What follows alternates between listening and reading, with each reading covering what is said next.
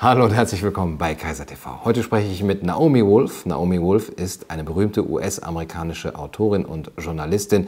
Sie hat unter anderem die Bücher Der Mythos Schönheit und Wie man eine Demokratie zerstört geschrieben. Und heute sprechen wir über ihre Sicht auf die Maßnahmen und den Verlust der Freiheit im Westen. Um, hello, Naomi. So for the for the past year, we have been living uh, in a completely new kind of world, and the question is whether we will ever get the old uh, normality back. If you had to pick one of the new phenom phenomena uh, of the new normal that shocks or worries you the most, what would it be? Um, new normal is propaganda, and it's it's intentionally messaging us to let go of, to create a demarcation point um, between the rights and liberties, the humanism and individuality that we took for granted as members of the West in democratic nation states until March of 2020. Um, and it's it's kind of an intentional manipulation of our under of our hermeneutics basically so i think we should reject that no one has the right you know in a free society no one has the right to tell us that our lives have changed irrevocably. I mean, short of an earthquake or you know wildfires or or, or you know war, uh, no one can tell us in a in a peaceful, free society uh, that we can't have our old lives back. So I, I, absolutely reject that. I mean, there are other things that are, sh- are shocking. You're, you know, you're in Europe. Um, Europe has been free since the end of the Second World War, and people died in 1848, in the First World War, in the Second World War, you know, in revolutions, uh, going back for centuries for Europeans to have the freedoms and the rights that they enjoyed and that we thought were part of the modern world until March of last year. Now, uh, you know, I, I probably don't even read all the horrific uh, depredations of your freedoms because a lot of it doesn't cross the algorithm but I know that in Britain, people have been under house arrest for months. I know that in Germany, um, uh, you know, there have been lockdown after lockdown. You know, businesses have been kept from functioning. Children are wearing masks in many parts of Europe in school if they're going back to in person schooling at all. Uh, restaurants and bars have been closed. People are forbidden from worshiping. People are being kept from, you know, seeing their loved ones, hugging their elderly in care homes. You know, going to funerals, going to weddings it's it's an assault on humanity and you know let alone on our rights and freedoms. And, and parliaments are closed or, or zooming you know and, and china owns zoom. So uh, that's shocking. And i think the most shocking thing of all is that people are being asked to become accustomed to it or to, or to normalize it. It's not normal. It's not okay. It you know the house is on fire. And if we don't fight back very forcibly, peacefully, but forcibly, our children won't even know. They won't remember what life was like before they were in an authoritarian regime. You were speaking about the new rhetoric, the, the new speak, so to say. Uh, what is the, the, the the, the reason why so many of us seem to accept this new language nowadays is that there's no uh, awareness, I think, uh, that uh, our words are, are changing their meaning. Um, what country are you located in? In Germany. Right. well, I don't speak German and I'm not German. Um, I, am I'm going to go there. I mean, I have to. You know, it's not difficult to take, and I'm not just saying this about your country, my country too, any country. You know, but I'm Jewish, and um, you know, my my grandmother's siblings died in the Holocaust, and Germany was a, as you know better than I, a progressive, modern, constitutional democracy until something very similar um, happened, and and a, a, party came to power that deliberately started using different language, different norms, and it's a pincher movement, right? Um, new language is introduced, new groups are introduced, new ideas of the good and the bad, the clean and the unclean. Um, you know, what's an ideal citizen, right? In it, before March of last year, an ideal citizen was engaging in individual pursuits and uh, hopefully contributing to the greater good, but it, there wasn't a, a mandate of how that person should behave because we were free. And now there's this kind of Marxist or totalitarian um, notion that if you're a good citizen, you're masked all the time, or you don't, you know, you follow the rules and you do it for the greater good, and freedom is selfish, and there's all this rebranding of freedom in a very you know, Chinese Communist Party sort of way, a very, I would say, National Socialist way, um, so that the, the individual is being subsumed and badgered to give up what used to be rights and freedoms for the greater good. And then if you, you know, add to that kind of carrot of social acceptance, the stick of people losing jobs, people being socially ostracized. I don't know if this is happening in Germany. It certainly is in Canada. Oh, yes and in the United States, right? Scientists like um, Simon Godecki, uh, who uh, I guess he connected me to Bobby Malhotra, and Bobby connected mm-hmm. me to you. But you know, brave scientists being ostracized, hounded, silenced by their universities. You know, if they speak up against obvious untruths in this narrative, journalists being bribed by you know Bill and Melinda Gates money and pharma and tech money on the one hand, but also you know deplatformed, censored on the other. That's exactly how the National Socialists you know did it in the very early days before people were rounded up and taken into cellars and beaten. And and that's exactly how every tyranny has come to power, you know, in living memory. Um, the, the the carrot and the stick. So I guess what has to happen, what has to happen is people have to wake up and, you know, use some courage and, and sense of history uh, before it's too late to, you know, simply refuse. Um, because history also shows that when many people refuse, uh, tyrants cannot gain power. Speaking of science and the role of scientists, um, you said that science uh, nowadays is hijacked um, in the interest of uh, biofascism. What is the role of the, the scientists uh, in this in this game? Are they willingly cooperating, or are they just being ignored, or are they uh, flat out naive? Um, well, again, I don't know what's happening in Germany with the scientific establishment. I know about some well known scientific advisors in your government who have played the same role as unscrupulous, dishonest scientific advisors in Britain and in the United States and in Canada. So this seems to be a model um, that is hmm. global to suppress liberty using what I call biofascism and using these kind of spokesmodels, you know, in, in white coats or, or trotting out their their their doctorates and their laboratory or university affiliations, but what is undisclosed is the you know 79 million in Gates money going to Imperial College London, or the you know the just the, the, the vast sums flowing to these people to to kind of buy them off. Um, hmm. I guess I want to I do want to say one thing about your specific history in Germany.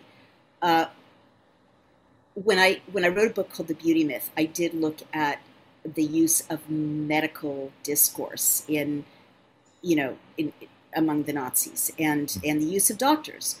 Um, and there are some very chilling parallels uh, between then and now in terms of the glorification of scientists to whitewash uh, brutal and cruel uh, discrimination and and worse. Um, you know, mercy killing is what it quickly escalated to, of course. But scientists, I mean, the whole kind of dividing up of the population very early on, I'm not saying anything you don't know, um, was done by health professionals using health passports. And IBM, which is has surfaced again with vaccine hmm. passports, you know, had a German affiliate that helped the Nazis kind of categorize people um, into kind of sound and unsound, clean and unclean. But the health passports and, and the discourse of, uh, well, eugenics, but also, you know, some people are, are infectious to the larger group or morally infectious or you know they will degrade the larger group these are the same metaphors that we're seeing now you know the unvaccinated are not supposed to socialize with the vaccinated because we can infect them we can you know degrade the you know collective health. Um, these are very dangerous metaphors historically and i guess i just want to say that the and there you know the milgram experiments show like people will follow you know orders. I can't believe we're talking about this again in history but people will follow the most brutal orders if an authority figure tells them to. So you know to have doctors you know to have dr fauci say well yes you have to put masks on children you know even though children are not at risk and it's causing horrible trauma and you know developmental problems and and communication problems emotional problems you know, there's this kind of worshiping of him as a scientist, and we've seen how how dark that can be. Um, you know, that people follow every kind of tyrannical and brutal order if enough scientists tell them, and if society glamorizes and glorifies the discourse of, of science and, and medicine um, in the service of uh, demonizing others or hmm. creating a two tier society. Hmm. So there are so many uncanny parallels to, to history, and we, we should be aware of them. But what is your explanation about the of the silence of liberal intellectuals nowadays in the face of all these restrictions of, of freedom and the, the great transformation of society and all these uh, uncanny parallels? Why are they well, not talking? Is there no resistance movement in Germany? Yes, there is, but the um, the uh, the intellectuals with a with a certain let's call them the mainstream intellectuals are very uh, affirmative what uh, what the restrictions and the um, the uh, government rules concerning the government rules. Why? Yeah, that's what I'm asking for the whole year now during this this whole last year. I, I don't know. But I mean, friends of yours informally, why? when you say, why don't you speak up against this, what do they say? Um, they don't see it. They just uh, think I'm exaggerating. Even if we, uh, or um, if if you do this this uh, parallel, and if you if you say there are um, uh, comparisons to our, our, history, they say that's uh, not only exaggerating. It's uh, um, it's a it's a um, it's yeah it's uh, you can't com uh, compare this to our history um, so they don't see these um, these developments. What, why do they say you can't compare this to, our, to your history? Pardon?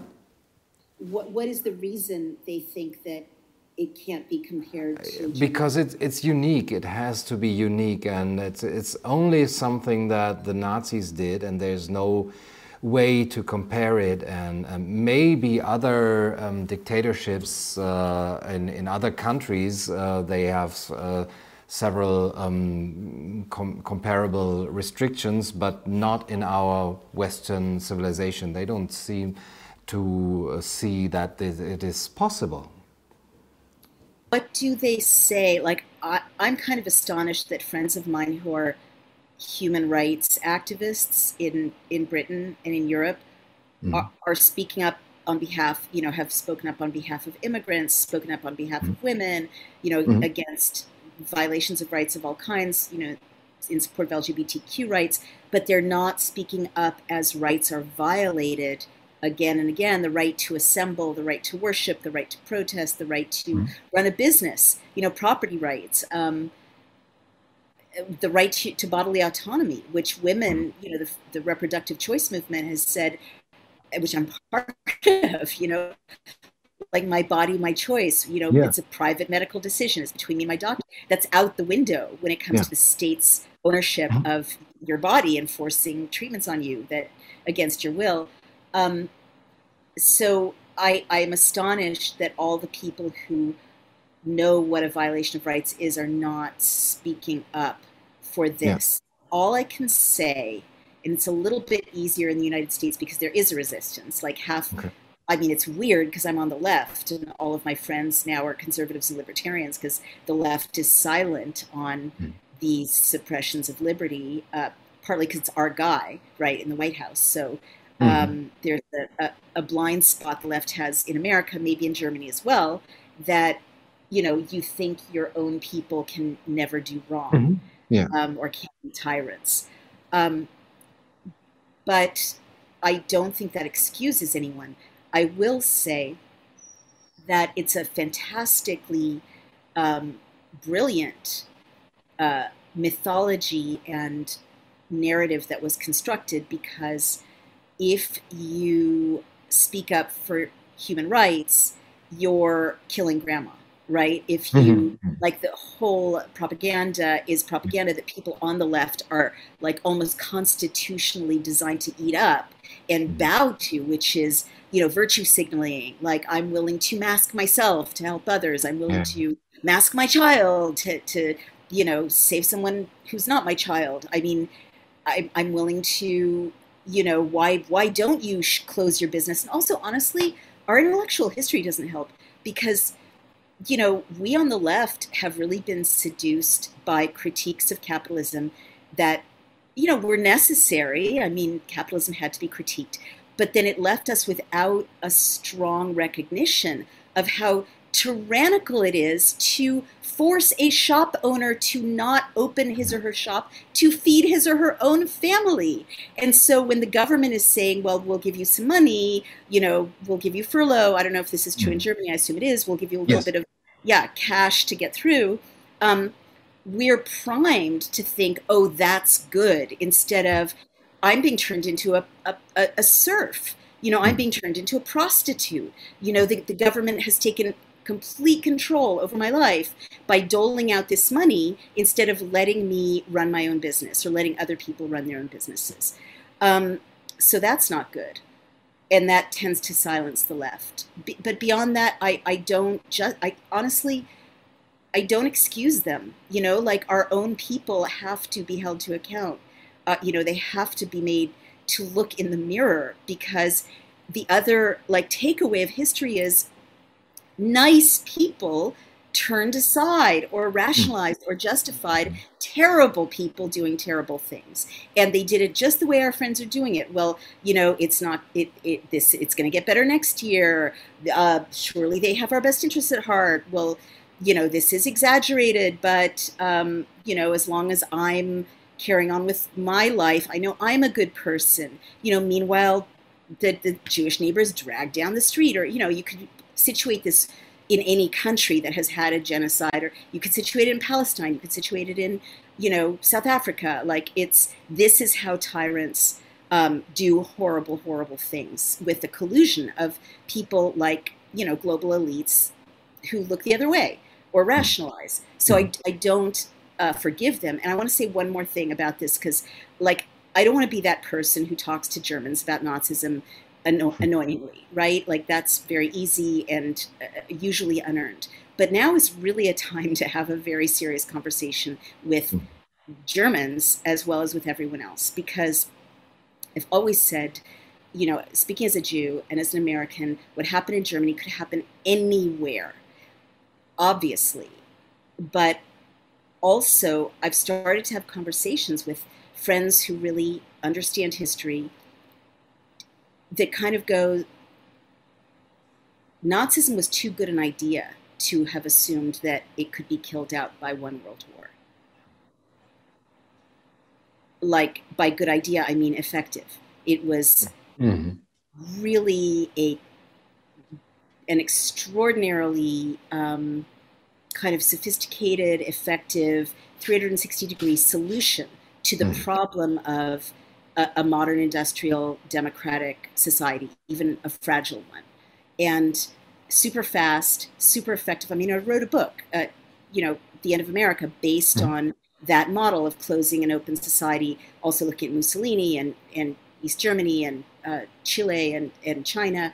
Um, but, you know, like this flamboyant spectacle, right? The doctors dancing, the uh, the masks, you know, this almost occult, ritualistic, you know, you're in or you're out, you know, the creation of the identity cards that say who you are bio metrically, right, on the level of your body, right? Um, the intrusiveness of the state, the categorization, the 360 degree surveillance, the in language, the construction of new language, as you and I discussed. You know, you and I talked about the the sanctification of uh, medical figureheads, the experiments, right? I mean, you know, we're being vaccinated with a completely experimental technology, um, which is completely against Nuremberg codes, Geneva Conventions, HIPAA law, Americans with Disabilities Act. Like every law says you can't do this to people without their informed consent. And who last flamboyantly experimented on unconsenting people? You know, I, I, we know yes. who that was. So. I mean, it's a it's a 360 degree rollout of a, a thing that worked in the past. And, mm. you know, the costumes have been dusted off. It's a new cast of characters, but it's the same script and it's moving at the same warp speed. And by the way, you know, who's behind a lot of this? It's China, enabled by the World Economic Forum, enabled by, you know, tech companies. I used to think these were marginal science fiction ideas, but I've reported each source out thoroughly and that's who's driving it. And, you know, China is a gigantic totalitarian power that learned a lot from the Nazis and and puts it it puts these lessons into practice every day, brings lessons of their own, and uh, and you know new technologies.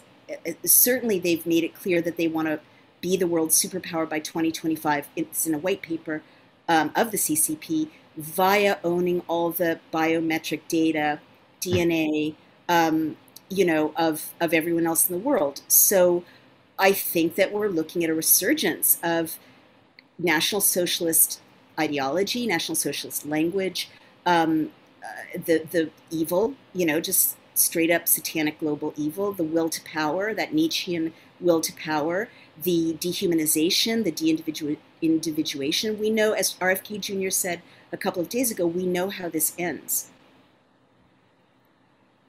Got to say it. Yeah. Yes. So, what is your view on the role of the uh, World Economic Forum in this um, this game and Klaus Schwab's uh, plans for a great reset? Um, is it only a book fantasy, or is it a real plan? Um, is it uh, dangerous uh, as it as it seems, or is it is there any opportunity even for us in here?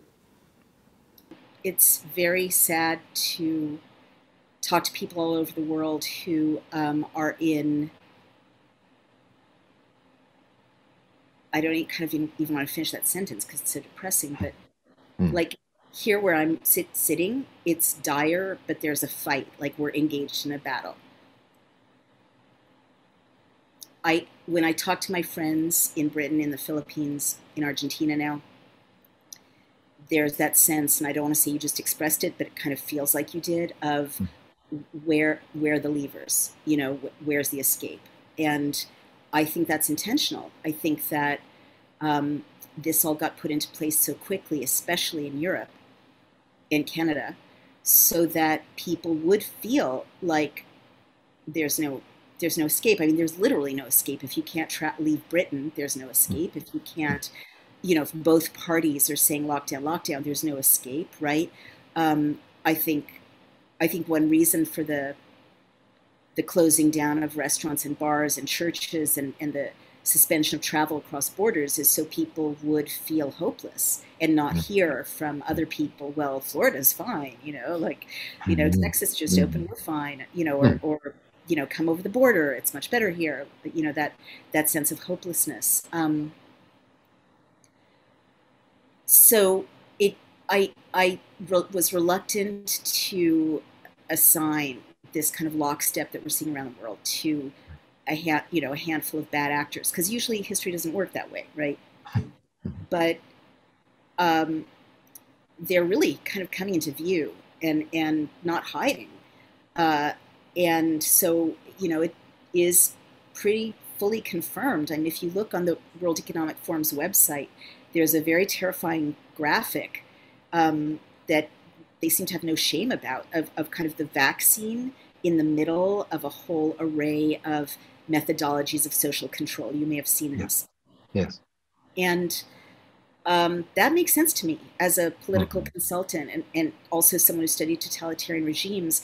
If you can turn one thing into the third rail by which you can justify the complete surveillance and control of all social processes, that's a very effective way to, you know, control a whole population. Mm. I think here's what I really think is happening. You really want me to say this? I'll, I'll say of it. Of course. time left. Um, so, you know, I've mentioned China. China has always wanted to be the superpower, of course, and they're up 32% in profits this year, while the economies of the West have completely crashed. So, this is very much geopolitically uh, people who are sophisticated in the United States that I'm in touch with uh, around global intelligence and geopolitics really feel that we're under attack from China. And it's um, a bloodless attack. It's a method that the CCP has perfected called asymmetrical warfare, which is winning without shooting a, silver, a, a single bullet and without bloodshed.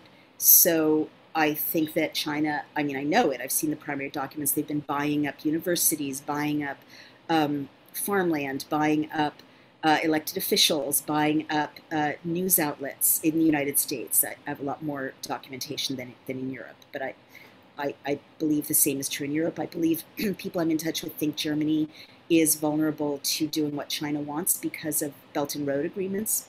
Um, and other trade agreements uh, that have led to our being the West basically not being in a position to push back against China the way we have in the past.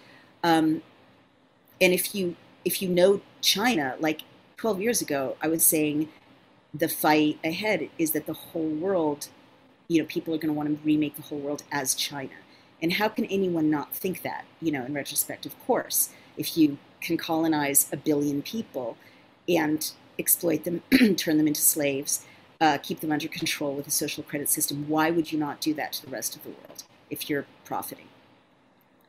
But I think the World Economic Forum, who had Xi Jinping as its, you know, keynote recently, and mm-hmm. has had Bill Gates, you know, keynote, and um, you know the tech bros, they are kind of there's an alliance of WEF, China, Bill Gates, and a handful of tech platforms. Um, they're not all motivated by the same thing, but they're all benefiting by sailing in roughly the same direction, and that is to crush us and turn us into um, entities dependent completely on technology to interact and without any European or North American rights and freedoms. Singapore so to be like Singapore. So I think the World Economic Forum has been having a bunch of presentations leading up till now in which the near future is described probably accurately as a lot of very angry, hungry people, uh, upset about climate change, upset about food shortages, scarcities, um, extreme weather events, and with rights, those people will create instability, and instability for oligarchs means instability for oligarchs, right? Um, so I think that a consensus has kind of been reached. And I know some of these people. It's not like they've shared this with me, but the way I did a video called Thinking Like a Tyrant, because you can be a really nice person and actually think, well, I know better for Southern Africa than the Southern Africans mm. I know better for Greece what to do with their retirement accounts than the people of Greece do. So that's the mentality. So I think the World Economic Forum created basically a, a policy and a plan, and you can see evidence of this with things like Event 201 that I thought was science fiction, but it's it really happened at Johns Hopkins. Mm-hmm. And Johns Hopkins really was out front with all these unverifiable pandemic data really did get masses of money from Gates and Bloomberg to present these data. Um, but it was kind of okay, we're, we're at zero hour. We can't go on as we have been. um, for the good of humanity, we have, you know, meaning the good of us, we have to restrict people's rights, uh, track people, surveil people, give them all a digital ID, take away their rights, um, so that we can pacify the globe and streamline it into top-down um, policies that will manage the food supply, manage the medical supply, manage people's bodies, because they can't be allowed to rampage around hungry and upset um, with rights. Uh, we might not agree, right? We might want our rights, whether we're hungry and upset or not, but we, we were not consulted. So, with this kind of, and this is why I say Nazism is too great an idea for people not to rediscover, with this rationale, you're not being Dr. Evil if you hmm. strip Canada of their right to go outside until they forget what freedom looks like. You're saving them from themselves. And, you know, you're not doing something horrible to you and your friends in Germany by making you forget what freedom even feels like or hmm. emptying mm. out your parliament. You're um, creating a necessary shift into a new normal in mm. which uh, uh, uh, some technocrats in China, in the World Economic Forum, uh, Mark Zuckerberg, you know, Twitter, um, moderate all discussion, keep troublemakers silent, uh, head you all in one direction, and the direction is that you can be managed safely. Um, and, and they're pretty upfront about that. And I think they expected us all to kind of collapse by now. Uh, I believe that resistance is even, you know, built into this model, but um, I, I, really do think that that's what's happening, and, and that's why people I know, like I know some of these people, you know, who are like second in command in Canada or, you know, running the Atlantic Council or whatever, and they're perfectly nice people, but I think there's a kind of understanding that it's better to be on the inside than the outside. And if you're going to be on the inside, this is these are the talking points. And and you know, if you're going to be on the outside, nothing can be guaranteed for for you or hmm. your children. Uh, hmm. so that's very very dangerous, and that's where we are.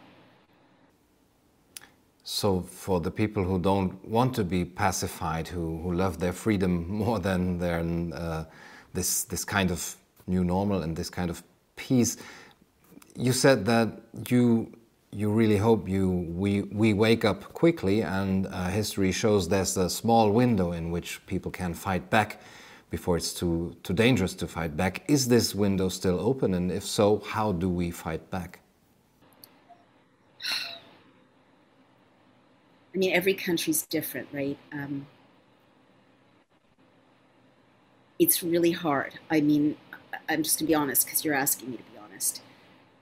In America, we have a Second Amendment, and I hate guns. I'm a you know hippie child of hippies, but I now appreciate the founder's wisdom because it is much harder. It's going to be much harder to subjugate the United States with all these armed people.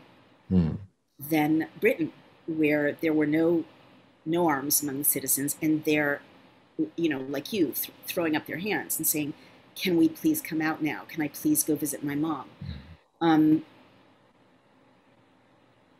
I think, okay, so so I just want to kind of acknowledge that it's very bad in some countries. In Europe, it's very bad. Um, in in in countries various countries in Europe, there's a very complete uh, media bubble where alternative arguments are not allowed. I don't know if that's true in Germany, but certainly yes, true.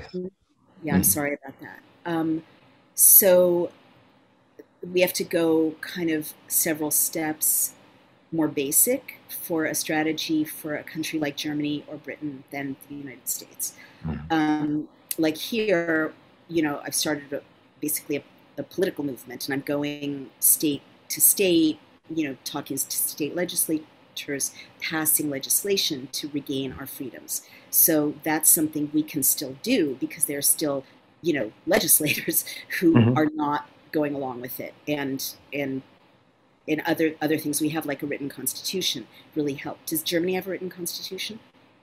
Uh, yes, kind of.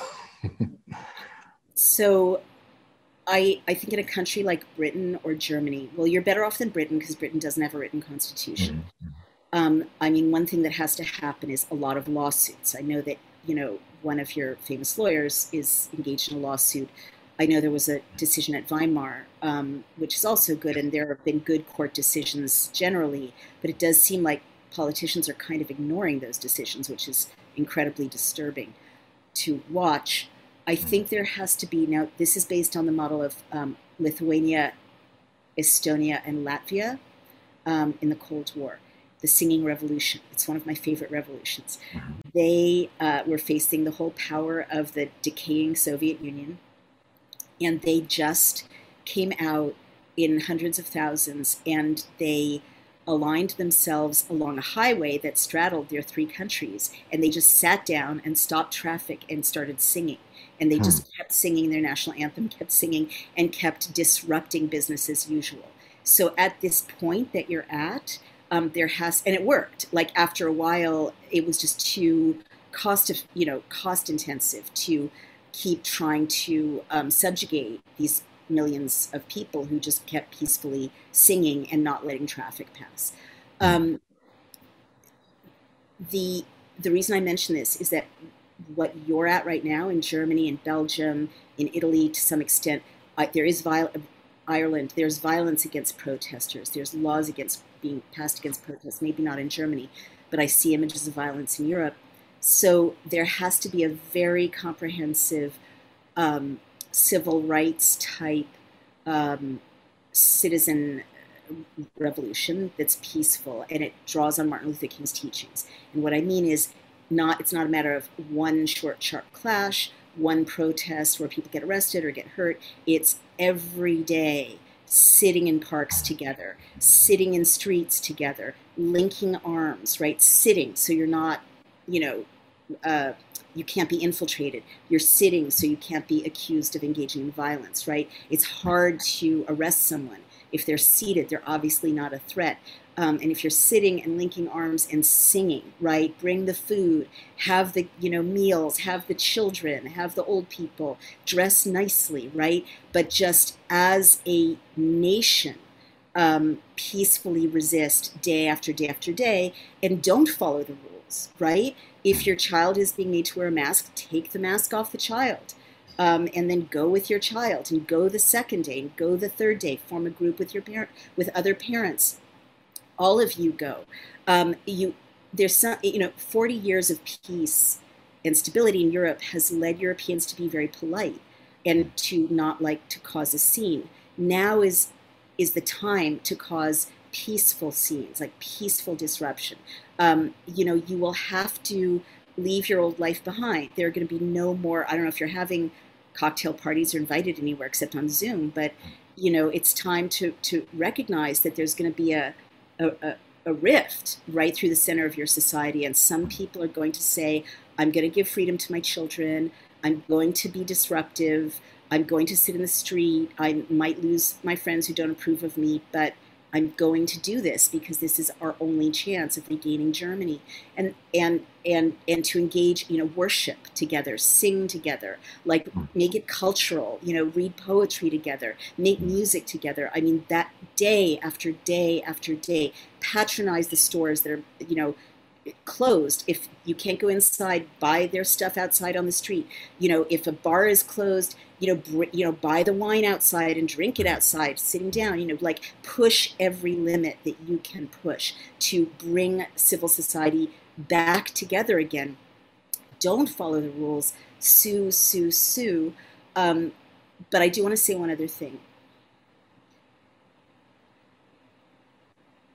There's been a war on Europe as a concept and a war on the West as a concept. And I used to think this came from right on left wing philosophers, but it, I'm now persuaded it comes from the Chinese Communist Party waging war on the West via, you know, maybe unwitting um, critics of the West.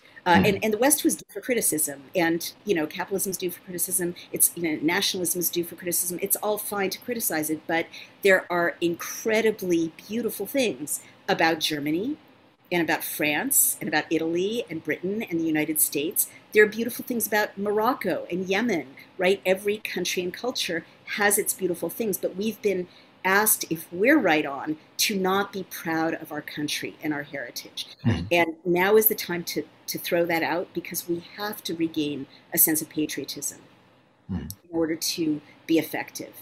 You have to be proud of Germany, you know, and of being German and German culture. You have, and that doesn't mean, you know, being racist or anti immigrant. It means wrapping your arms around the citizens of Germany and the story of Germany and saying, I am going to fight for Germany and for the best of its ideals. Mm. It's true in America. America's done terrible things. I'm standing up every day and saying, I'm going to cherish what is best about America. I'm going to fight for my fellow American citizens because you can't have freedom if you don't have a nation state. And specifically, right now, the war is against the West, right? Why? Because the West isn't better than any other group of people, but by historical accident, we're the ones who, well, Greece was originally, but you know, we succeeded for whatever luck of the draw historically to bring the idea of the individual and human, human rights, democracy and equality furthest, right? The Enlightenment furthest. And that doesn't mean other cultures are not sophisticated and important, equally valuable. They are, but this is our heritage. So that's why the West is being attacked right? And it's not just our heritage. Everyone around the world wants democracy and liberty and human rights and freedom. It's not a Western ownership or possession, but there is a war on these ideals. We're being asked to see these ideals as something to throw away. And it's time to like reject false shame. You know, it's not racist to say I'm proud of my country. You know, don't be racist, but it's not racist to say that. And it's hmm. not, you know, it's not elitist to say that there are beautiful things the West has created, like human rights or developed or whatever. They belong to everyone, but we're going to stand up for our heritage in the West. Um, we have to do that because otherwise our kids won't even know. Like they'll be growing up in a parking lot. Like they won't they won't remember anything about this incredible legacy that's being targeted because it because it sets fire to other people's ideals. Um, so I just want to say that you know there's been such a a sense among right on people that you're really not allowed to love being French or love being Italian or love being British. Um, that there's something wrong with that, but there really isn't. You know, let's make just and equitable, inclusive societies, but we have to reclaim, you know, our history, our heritage, our ideals. Hmm. Yeah, this this is a tradition, the liberal tradition or the uh, heritage of the Enlightenment, uh, which we can be proud of, and maybe uh, celebrate this this pride by gathering and and uh, singing, and even in Paris they are dancing on the streets. They were dancing and uh, kind of. See, yes. I didn't read that. I didn't hear that. They're suppressing that news. That's literally oh. the most important thing you know you can yes. do is, is, dance in the street and, yes. and defy the curfew and, mm-hmm. and, just keep doing it night after night after night, day after yes. day after day. Should I stop there? I mean, it, is that the point of like? I, th- I, think we we have uh, uh, the, the, this peaceful disruption that you were talking of is a very a, a concept, even a uh, an artistic and aesthetic concept as well. So I, I like it. Uh, I like it very much, and the people are so so much uh, looking around and and uh, looking for solutions, and this is a solution which is uh, maybe can be a bit of fun too. So Naomi, thank you very much for this, uh, for these ideas, for your impressions and your thoughts, and thanks for your time. Thank you so much, and I hope we're uh, reconvening in a year, just celebrating a year of, of freedom and reclaiming um, our our rights uh, together. So thank you so much for talking to me. Hmm. Thank you.